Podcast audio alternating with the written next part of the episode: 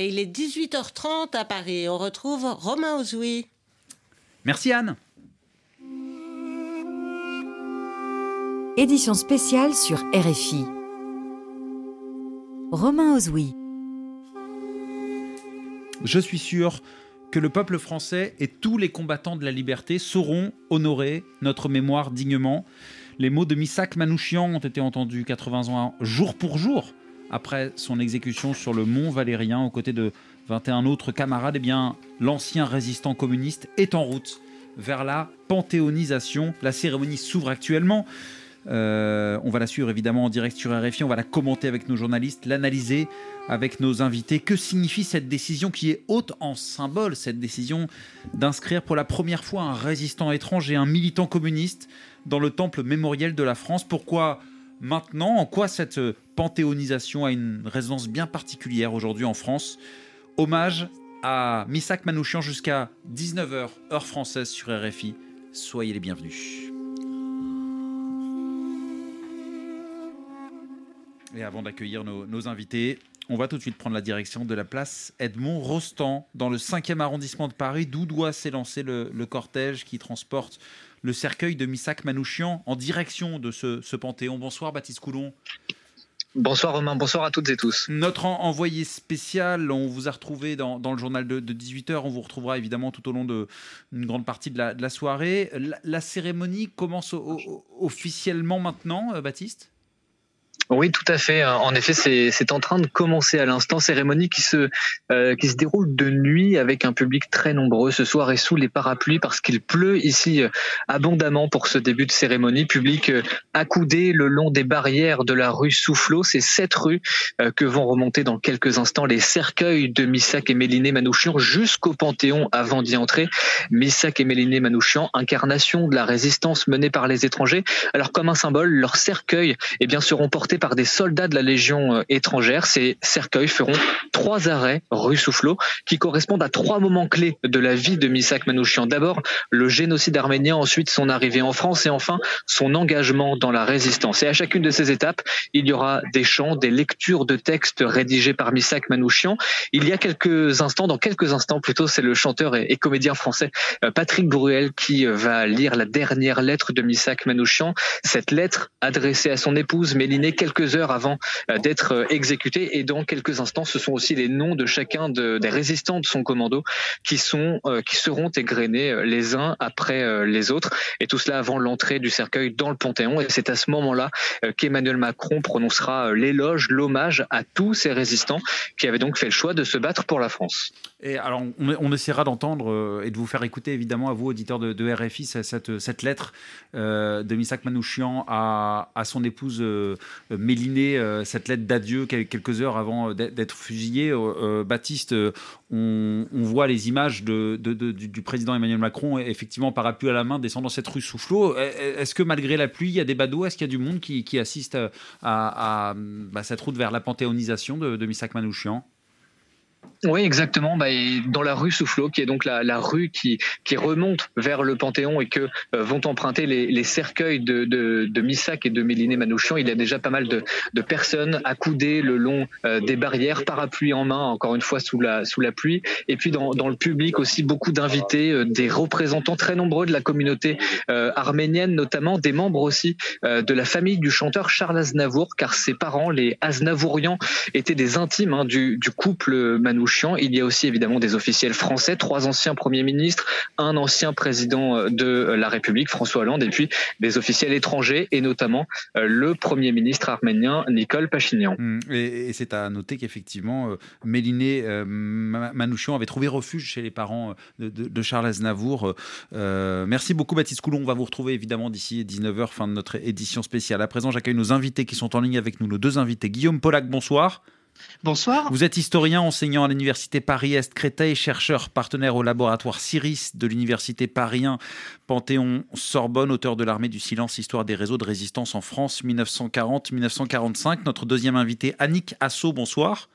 Bonsoir. Enseignante et, universitaire spécialiste de la représentation des génocides et correspondante pour les journaux Nouvelles d'Arménie et, France-Arménie. Votre livre Le théâtre du génocide. Merci à vous deux. Merci également à, Valérie Gass, chef du service politique de, RFI. Bonsoir. Bonsoir Romain. Bonsoir à tous. À mes côtés en studio, tout, comme Laura Martel du service France. Bonsoir Laura. Bonsoir. Guillaume Pollack, je voudrais vous faire réagir parce que, évidemment, dans ma présentation, je n'évoquais pas Méliné euh, Manouchian euh, parce qu'officiellement, elle n'est pas panthéonisée comme, comme, euh, comme euh, son, son, mari Misak Manouchian. Quelle différence, puisque évidemment le cortège funéraire comporte le, cercueil de, de Méliné Manouchian? Alors évidemment, bonsoir, euh, bonsoir à tous et merci pour votre invitation. Alors effectivement, donc on est on est sur un, différentiel assez assez important puisqu'on panthéonise Misak Manouchian et on accompagné de son épouse Méliné Manouchian. Euh, ce qui mérite quand même peut-être un, commentaire, puisque Méline Manouchian n'est pas euh, simplement la femme ou la compagne d'eux, elle fut elle aussi une résistante euh, à part entière dans la lutte contre les nazis parmi les FTP Moy. Donc, euh, ce choix, évidemment, euh, valorise euh, l'engagement de Misak Manouchian, résistant communiste étranger, mais il permet aussi de rappeler que cette résistance, elle, c'est la résistance en fait d'un couple et même si il y a, comme vous le disiez, ce différentiel euh, ici, euh, ça permet également de souligner que cette résistance, euh, donc de Misak et Méline Manouchian, ça a été une résistance d'un duo, bon bien, bien sûr avec une équipe de résistants à côté.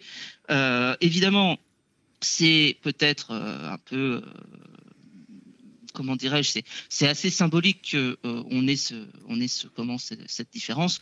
Néanmoins, euh, on a quand même ce symbole euh, assez fort d'un couple, finalement, d'un couple de résistants qui rentrent en poteau. Mais alors, il y a beaucoup de, de, significations à cette panthéonisation de, de Misak Manouchian. Vous, vous retenez quoi, vous, qui êtes historien, Guillaume Polak bah, déjà, on est sur une reconnaissance euh, de la République française du rôle majeur des étrangers et des étrangères dans la lutte clandestine menée en France occupée contre les nazis. Pendant très longtemps, euh, on a considéré, enfin c'est vrai que c'était cet imaginaire, la résistance, euh, c'était effectivement, ça aurait été uniquement le fait de, de Français nés en France. Et en fait, dans la lutte clandestine dans l'armée des ombres. On a ce rôle des étrangers majeurs euh, qui sont arrivés euh, donc euh, notamment au long des années 30 et c'est cette reconnaissance républicaine contre contre je pardon pour cette pour cet engagement qui effectivement était particulièrement attendu puisque ça a été pendant très longtemps les étrangers, mais aussi l'engagement des femmes également, les aspects très minorés de l'histoire de la résistance. Hmm. Euh, Laura Martel, euh, on parle de, Misak Manouchian, car qu'il était à la tête hein, de, CFTP Moy, mais euh, on parle moins des autres camarades de Misak Manouchian, qui sont avec lui, évidemment, vers cette panthéonisation. Qui était-il? Eh Bien d'abord, c'est un groupe extrêmement jeune. Hein. Il faut savoir que parmi les fusillés du Mont Valérien aux côtés de Manouchian, il y a Nakat qui ont moins de 20 ans, la plupart ont moins de 30 ans. C'est également un groupe composite, composé essentiellement donc d'étrangers, comme on le disait euh, qui correspondait finalement aux vagues successives d'immigration de, ce début euh, de siècle. Alors avec euh, des Italiens antifascistes, de nombreux Hongrois, mais aussi des Polonais, dont beaucoup de Juifs qui fuyaient alors le gouvernement nationaliste et antisémite du maréchal Pilsudski. Par exemple, la famille de Marcel Reichmann qui va participer à l'action d'éclat hein, qu'attribuait au groupe Manouchian l'assassinat d'un haut dignitaire nazi. Ils sont aussi évidemment communistes, internationalistes on peut citer par exemple Joseph Epstein, cet euh, étudiant né en Pologne qui se réfugie en France en 1931 car il est poursuivi pour être communiste. Et il y a évidemment aussi euh, des républicains espagnols. On peut citer le cas de Celestino Alfonso qui va participer avec Rachman à l'assassinat de ce haut fonctionnaire euh, allemand et qui est désigné comme l'espagnol rouge hein, sur la fameuse affiche rouge. À noter d'ailleurs que plusieurs de ces hommes vont combattre durant la guerre d'Espagne au sein des brigades internationales qui veulent sauver la République. Ce sont eux d'ailleurs les plus aguerris de ce groupe, comme Joseph Boxor, qui est né hongrois dans une famille juive et qui, lui, va rejoindre à la fois les brigades internationales, qui va être ensuite interné en France, d'où il va s'évader et rejoindre ensuite donc les, les MOI. Ce sera lui le chef des dérailleurs du groupe et l'un des doyens de la bande à 38 ans seulement. Et puis il y a aussi, il faut le noter, quelques, quelques Français communistes et réfractaires au STO, le service du travail obligatoire. On peut citer notamment Nino Della Negra, qui est né en France, deux parents qui ont fui le fascisme, mais qui était donc naturalisé et qui a beaucoup marqué parce que, en fait, à l'époque, c'était l'attaquant star d'un football, du football club d'Argenteuil. Il avait été recruté pour, pour participer au sein du football club des Red Stars. Et lui, c'est en fait sa mobilisation au sein du STO qui va le pousser à rejoindre ce groupe. Mais malgré tous ces profils, Laura Martel, on parle de groupe Manouchian. Pourquoi groupe Manouchian alors que euh, Misak Manouchian a été à la tête de CFTP Moy pendant seulement quelques mois? Oui, oui, c'est ça qui est, qui est, intéressant. Alors évidemment, c'était euh, le, le, chef du groupe puisque c'était le, le, commandant militaire de ce groupe dans la région parisienne au moment de son arrestation. Et, pendant ces trois mois, de nombreuses actions ont été menées, notamment de nombreux déraillements. Et puis, je vous le disais aussi, ce qui a mis en lumière aussi l'action de ce groupe sous la direction de, de Manouchian, c'est l'assassinat de ce haut dignitaire nazi, Julis Ritter, qui, qui en fait, qu'ils ont en fait suivi et pisté sans savoir vraiment qu'il était. C'était Christina Boïko qui était à la tête du renseignement des FTP, qui avait repéré que c'était un personnage important. Elle l'a filé pendant plusieurs mois. Ils sont passés à l'action avec, donc, comme je le disais, Rachman et, et Celestino Alfonso. Et en fait, ce n'est pour la petite histoire que le lendemain, après avoir tué ce, cet homme, qu'ils se sont rendus compte en fait de, effectivement de son importance, car il s'agissait tout simplement de la personne qui était chargée de diriger le STO en France, ce qui a donc évidemment eu un retentissement énorme, que ce soit auprès des hauts dignitaires nazis, mais aussi de, de la population française. Mais c'est vrai qu'il dirigeait ce groupe depuis quelques mois seulement, et finalement, c'est surtout l'action de propagande des nazis qui en font sur l'affiche le grand chef de ce groupe ouais. qui va, qui va en fait cristalliser l'attention autour de sa personne. Cette fameuse affiche rouge qui avait été placardée effectivement dans toutes les grandes villes de France euh, sous, sous l'occupation. Notre édition spéciale euh, sur RFI euh, à l'occasion de la panthéonisation de, de Missak Manouchian se, se poursuit. Euh, on a vu le, le, président Emmanuel Macron accompagné de son épouse entrer dans le panthéon avec plusieurs membres du gouvernement. On va évidemment évoquer les, aspects politiques avec, avec Valérie Gass, chef du service politique de RFI dans quelques instants, mais j'aimerais donner la parole à Annie Casso.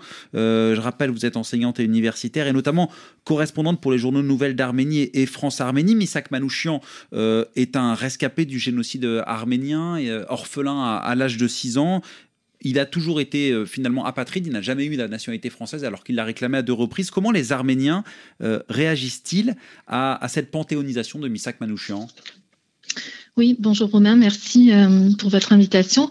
Alors pour la communauté arménienne de France, pour les Français d'origine arménienne, c'est un événement qui était attendu de longue date. Euh, et évidemment, euh, c'est avec grande émotion et grande fierté que le, les Arméniens d'origine sont mobilisés aujourd'hui pour la panthéonisation de Manouchian et y assistent. Pour la communauté arménienne de France, Manouchian représente un symbole de courage, de détermination, de résistance que je pourrais qualifier de viscérale, puisque, comme vous l'avez rappelé, cette résistance est inscrite en lui, lui qui est rescapé du génocide des Arméniens de 1915 qui a été perpétré par les Turcs dans l'Empire ottoman et qui, avec son épouse Mélinée, sont tous deux orphelins. Lorsqu'ils arrivent en France, c'est une nouvelle vie qu'ils pourraient commencer. Euh, ils pourraient se contenter d'être sains et saufs, mais au contraire, euh, ils militent, ils vont s'engager, s'exposer, prendre des risques pour leur pays d'accueil, pour la France qu'ils portent dans leur cœur. Et je crois que c'est ça que, qui aussi est à retenir aujourd'hui, euh, dans ce moment qui est un moment historique pour, pour tous les Arméniens, c'est que cette vie qu'il a su qu'il a pu préserver, euh, malgré les aléas de l'histoire. Euh, cette vie qu'il a louée dans ses poèmes, il la donne pour la France. Et donc, c'est un homme de grande valeur. C'est un grand homme mm. aujourd'hui qui est honoré et qui est resté fidèle à ses valeurs, qui va jusqu'au bout du sacrifice. Alors aujourd'hui, euh, c'est un, un, symbole vraiment euh, très, très fort de ces héros étrangers symbole très fort qui se sont battus pour la France. En, Arménie, il, est, il, est, il est vu comme un héros en Arménie aussi, il est reconnu euh, euh, et, honoré. Il est, euh, une figure héroïque aussi, qui est honoré lors des commémorations, notamment lors, de, lors des commémorations officielles à l'occasion mm. de la journée de la victoire, qui marque la fin de la Seconde Guerre mondiale. Le Premier ministre Nicole Pachinian est aujourd'hui présent à Paris. Et vous l'avez rappelé, c'est un événement important mm. aussi pour l'Arménie pour le renforcement des, notamment des, relations euh, franco-arméniennes euh, dans le contexte actuel. Ok, merci à Annie Casso. Euh, Valérie Gas, euh, on a vu euh, Emmanuel Macron entrer au Panthéon avec, avec son épouse Brigitte Macron. On a vu plusieurs membres du gouvernement. Le chef, le chef du gouvernement, Gabriel Attal, est présent. J'ai Bruno Le Maire. Le gouvernement est là. Je regardais les images en vous écoutant. En effet, bon, c'est un, un hommage national, une panthéonisation. Mm. C'est quelque chose d'exceptionnel et, et, tout, le monde, tout le monde est là. Toute la classe politique qui a été invitée est présente. Et c'est une démarche à laquelle le président est particulièrement attaché. Oui, Emmanuel Macron a accorde beaucoup d'importance à, tout ce qui est mémoriel. Hein. Ça raconte, euh, il raconte une histoire de la France et de son quinquennat à travers euh, ces événements mémoriels. Et le choix des panthéonisations, il est extrêmement important pour lui. Je voulais revenir sur euh, Méliné Manouchian et la raison pour laquelle elle, accompagne aujourd'hui son mari au Panthéon. ils étaient inhumés ensemble dans le cimetière, le cimetière d'Ivry-sur-Seine.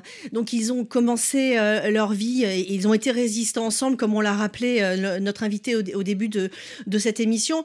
Euh, mais, mais ils ont aussi, voilà, ils étaient euh, depuis la mort de, de, Méliné euh, inhumés ensemble. Et comme pour Simone Veil et son mari, eh bien, le choix a été fait d'emmener un couple au Panthéon. Certes, la panthéonisation concerne Missak Manouchian, mais comme on l'a rappelé, c'était aussi une résistante. Et il y a aussi cet aspect-là, mmh. c'est ne pas séparer des couples qui ont été réunis dans la mort en emmenant l'un des deux au Panthéon et pas l'autre.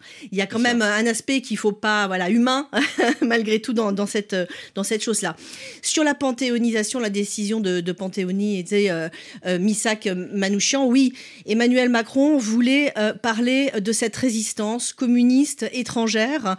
C'est la deuxième personnalité qui n'est pas née française qui entre au Panthéon après Joséphine Baker. Et il y a vraiment une volonté d'Emmanuel Macron d'envoyer un signal. On est actuellement dans une France euh, assez divisée. Le débat sur l'immigration euh, euh, a été un débat très douloureux, très, très, très, très, voilà, qui a, beaucoup alimenté le débat politique de, la fin de l'année. Et bien sûr, on voit le message aussi, mais cette panthéonisation, elle a été décidée avant, parce qu'Emmanuel Macron veut raconter une histoire avec, avec, ses, avec ses hommages. Il raconte une France qui est résiliente, ouverte, courageuse.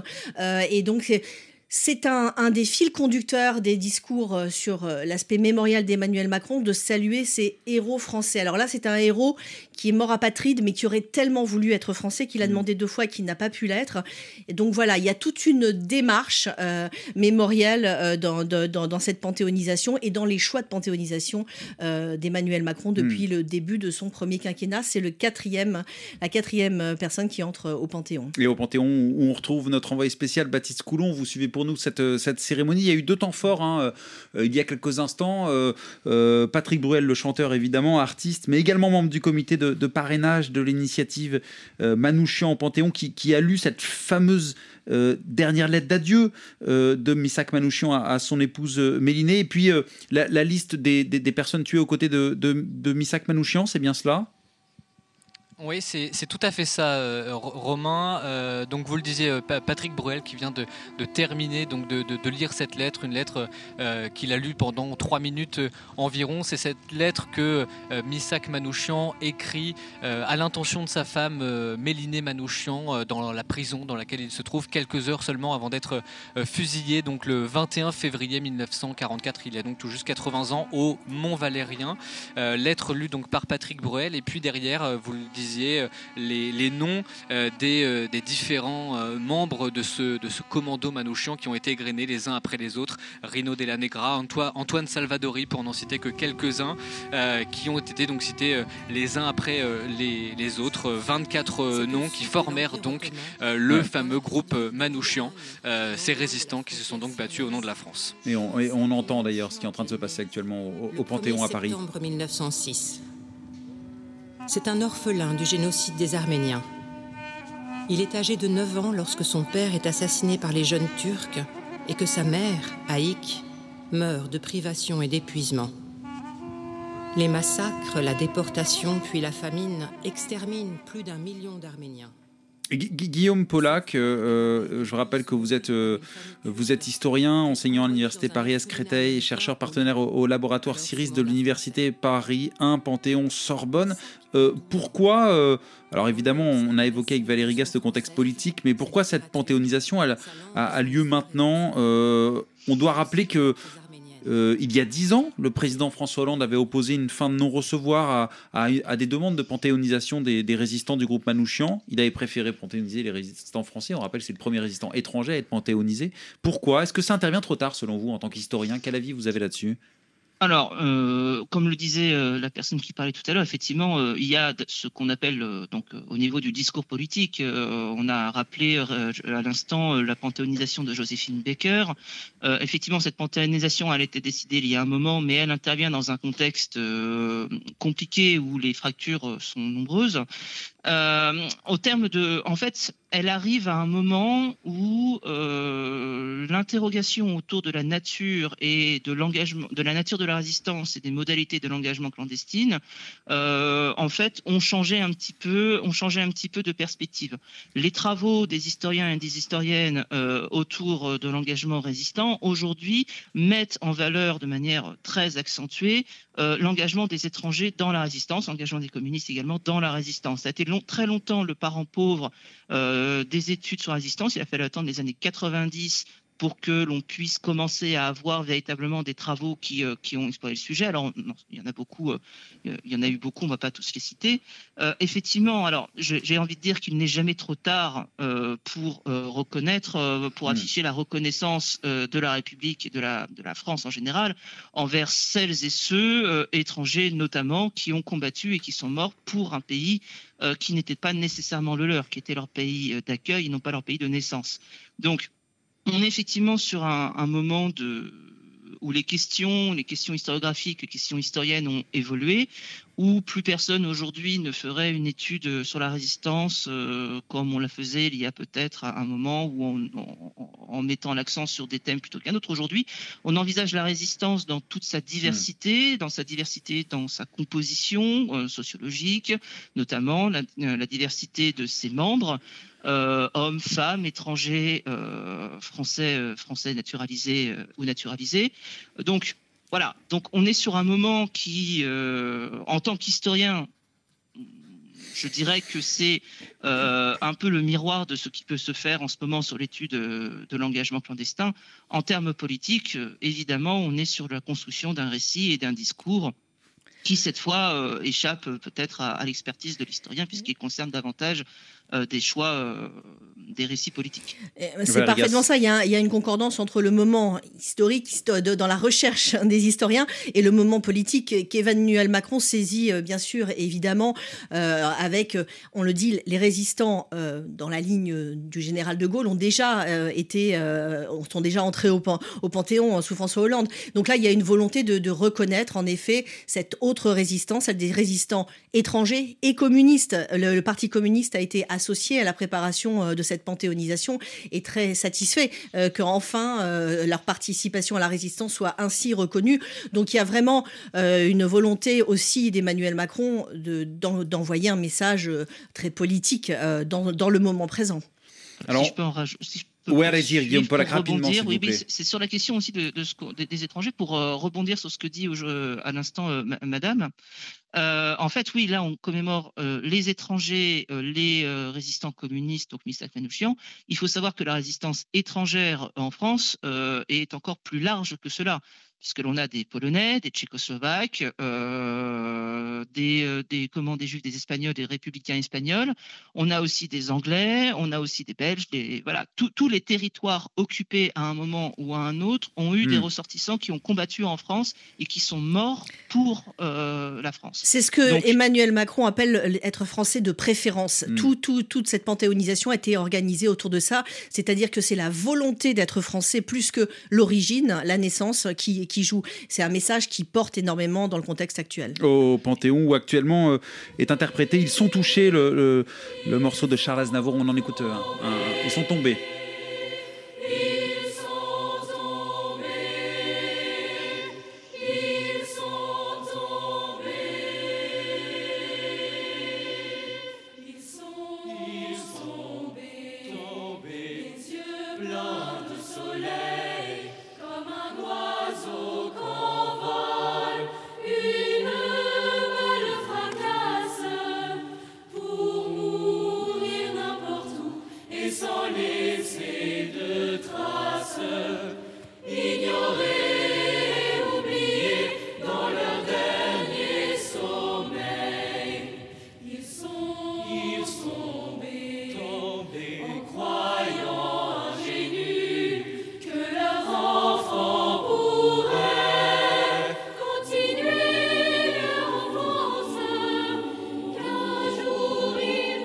Ils sont tombés de Charles Aznavour, euh, interprété par euh, la maîtrise populaire de, l'opéra comique.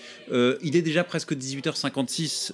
notre édition spéciale commence à toucher à sa fin dans quelques minutes. Annie Casso, je voudrais vous entendre, vous qui êtes correspondante pour les journaux nouvelles d'Arménie et, France-Arménie, parce qu'évidemment, il y a eu une polémique à laquelle on ne peut pas échapper ces, derniers jours, qui s'inscrit dans, complètement le, contexte politique qu'on évoquait avec Valérie Gass, à savoir la présence du Rassemblement national à cette panthéonisation de, de Missak Manouchian, alors que le, président Emmanuel Macron avait eu ces mots, les forces d'extrême droite seraient inspirées de ne pas être présentes.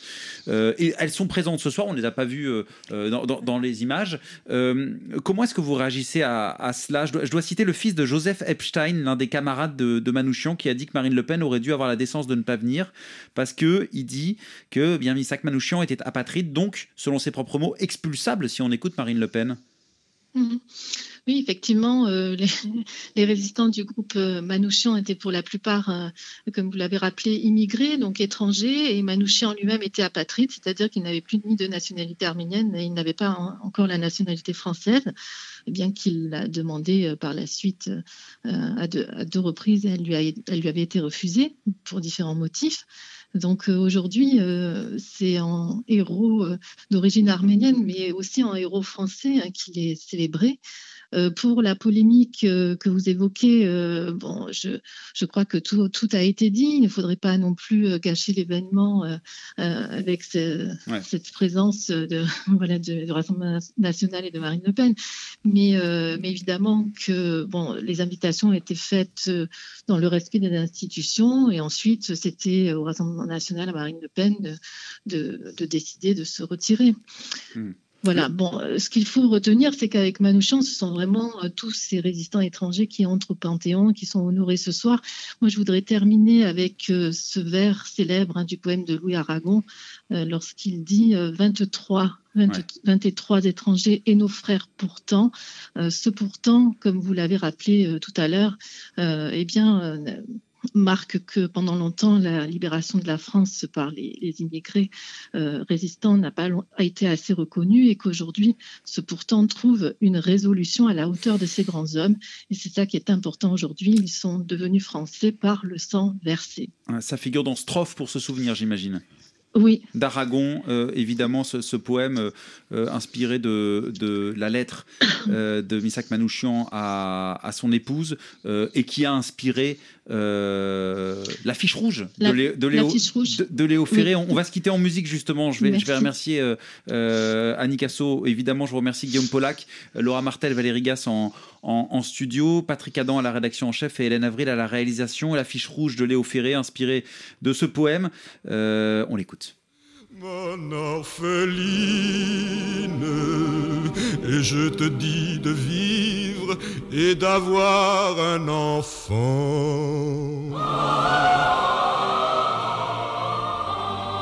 Ils étaient 23 quand les fusils fleurirent. 23 qui donnaient leur cœur avant le temps.